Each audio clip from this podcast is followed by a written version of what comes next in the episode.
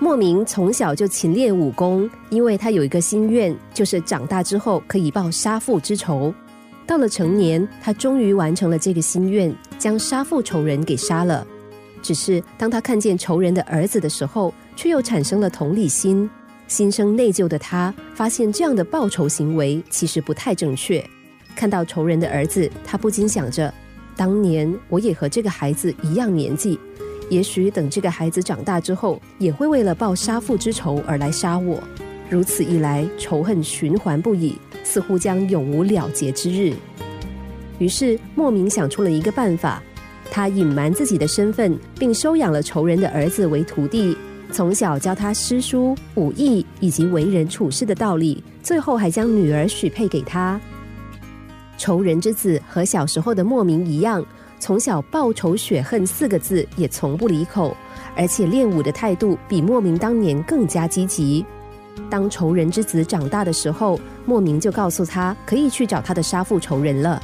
随即，莫名把家人全部都聚集在大厅前，向他们宣布说他准备到寺庙里修行佛法，让家人不必劝阻，因为一切皆有其因果。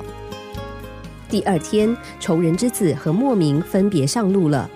仇人之子几经打听，最后才知道，原来他的杀父仇人竟然就是自己的师傅。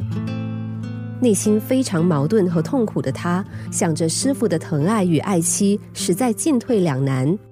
当他来到寺庙里拜见莫名的时候，没有想到莫名却冷静地告诉他说：“我早就知道自己会有这么一天了，孩子，这是因果，逃不了的。你还是杀了我吧，因为。”一切会在这里结束的。于是，莫名从容的死在了女婿的剑下。心神俱疲的仇人之子回到家里，只见他的妻子叹了口气，似乎明白丈夫的不得已。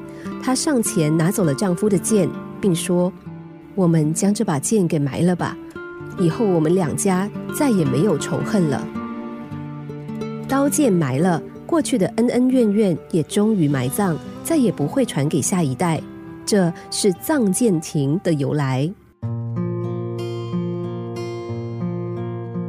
人们常问冤冤相报何时了？报仇心切的莫名，到头来才发现，原来记住仇恨是件相当辛苦的事。特别是当他终于等到了报仇雪恨的机会时，同时也看见了另一个无辜的仇家遗孤，就好像当年的自己。于是他明白，如果仇恨不能在自己身上结束，两家人必将绵绵不绝的厮杀下去。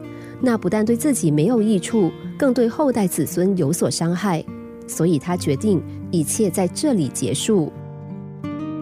其实，当我们心中有着挥之不去的怨怼和怨恨的时候，真正痛苦的人不是我们仇恨的对象，而是我们自己。如果想享受人生，希望日子过得快活舒畅，并愉快地迎接成功的未来，那就别再四处寻找敌人的踪迹，更不要老想着怎么样扯对方的后腿。因为聪明的人只会积极与人结善，积极的和人重修旧好，用正面的态度和方法经营自己的人生花圃。